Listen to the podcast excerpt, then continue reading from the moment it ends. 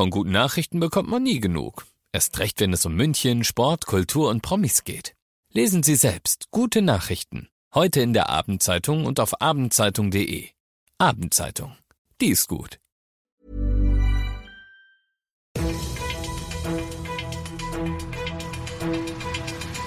95 5 Charivari, das München Briefing, Münchens erster Nachrichtenpodcast. Mit Ludwig Haas und diesen Themen. Stadt München plant Bettensteuer und Diskussion um die Kapitänsbinde bei der Fußball-WM. Herzlich willkommen zu einer neuen Ausgabe. Dieser Nachrichtenpodcast informiert dich täglich über alles, was du aus München wissen musst. Jeden Tag gibt es zum Feierabend in fünf Minuten von mir alles Wichtige aus unserer Stadt. Jederzeit als Podcast und jetzt um 17 und 18 Uhr im Radio. Andere Städte haben es ja schon länger und jetzt denkt auch München über eine sogenannte Kurtaxe, also eine Bettensteuer nach. Heißt, Touristen, die in München zu Gast sind, müssten in Zukunft etwas mehr Geld zahlen. 5% soll die Steuer laut der Stadtkämmerei betragen.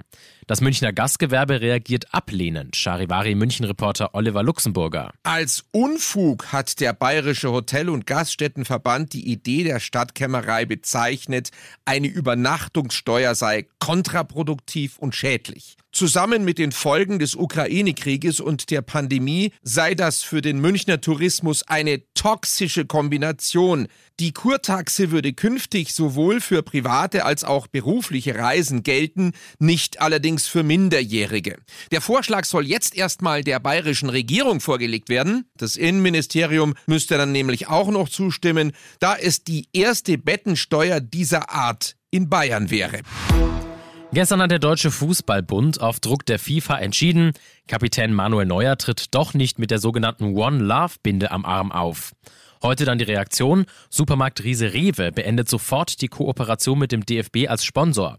Charivari-Reporter Alexander Eisenreich, was hat das denn jetzt konkret für Auswirkungen? Ja, Rewe war bisher offizieller Werbepartner des DFB, wird aber jetzt keine Werbung mehr zusammen mit dem DFB machen, denn man stehe für Diversität und auch Fußball sei Diversität, so das Unternehmen. Die Entscheidung betrifft Plakatwerbung oder TV-Spots, aber auch zum Beispiel Sammelbildchen der Fußballer, die man aktuell in jedem Rewe-Markt kriegt. Die sollen jetzt kostenlos an der Kasse verteilt werden. Und bei Rewe hört das ja noch nicht auf. Es gab noch weitere Reaktionen, oder? Ja, das stimmt. Die Telekom, auch ein Partner des DFB, hat heute angekündigt, die Zusammenarbeit zumindest mal prüfen zu wollen. Und auch der DFB selbst hat reagiert. Der will nämlich wiederum jetzt laut Medienberichten vor den Internationalen Sportgerichtshof ziehen und dagegen die FIFA Schritte einleiten, denn man fühle sich von der FIFA durchaus erpresst.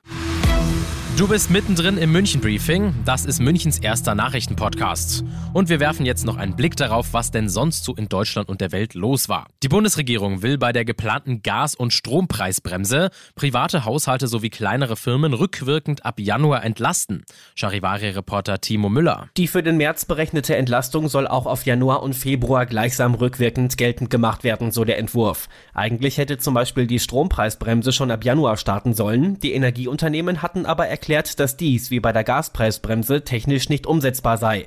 Konkret soll der Gaspreis für Haushalte und Unternehmen vom kommenden März an rund ein Jahr lang auf 12 Cent pro Kilowattstunde begrenzt werden. Dafür will der Bund die sogenannten Zufallsgewinne von Energieunternehmen abschöpfen, die zuletzt von den hohen Preisen profitiert haben. Bayerns umstrittene Corona-Maßnahmen im Frühjahr 2020 waren nicht verhältnismäßig. Das hat das Bundesverwaltungsgericht in Leipzig entschieden und damit das Urteil des Bayerischen Verwaltungsgerichtshofs bestätigt.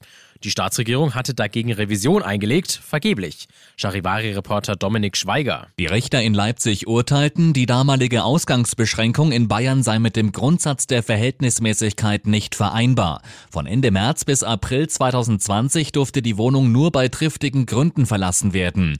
Die bayerischen Corona-Maßnahmen galten damals als die strengsten der gesamten Bundesrepublik. Durch das Urteil könnten alle, die damals deswegen eine Strafe zahlen mussten, eine Wiederaufnahme des Verfahrens verlangen und erwirken, dass sie das gezahlte Bußgeld zurückbekommen. Und zum Schluss noch eine echt herzzerreißende Story aus der U-Bahn. Im Fundbüro der MVG wartet nämlich ein Kuschelteddy darauf, mit seinem rechtmäßigen Besitzer wiedervereint zu werden. Marcella, eine U-Bahn-Fahrerin, hat ihn auf einer Bank bei der Station Meilinger Straße gefunden und dann ins MVG-Fundbüro gebracht. Wenn dein Kind oder irgendein Kind, das du kennst, zum Beispiel das Kind eines Freundes, also seinen Teddy vermisst, auf charivari.de findest du Bilder und mehr Infos. Ich bin Ludwig Haas und ich wünsche dir noch einen wunderschönen Feierabend. Ciao. 95.5 Charivari, das München Briefing, Münchens erster Nachrichtenpodcast. Die Themen des Tages aus München gibt es jeden Tag neu in diesem Podcast um 17 und 18 Uhr im Radio und überall da, wo es Podcasts gibt, sowie auf charivari.de. Mom deserves the best, and there's no better place to shop for Mother's Day than Whole Foods Market. They're your destination for unbeatable savings, from premium gifts to show-stopping flowers and irresistible desserts. Start by saving 33% with Prime on all body care and candles. Then get a 15-stem bunch of tulips for just $9.99 each with Prime. Round out Mom's menu with festive rosé, irresistible berry chantilly cake, and more special treats. Come celebrate Mother's Day at Whole Foods Market.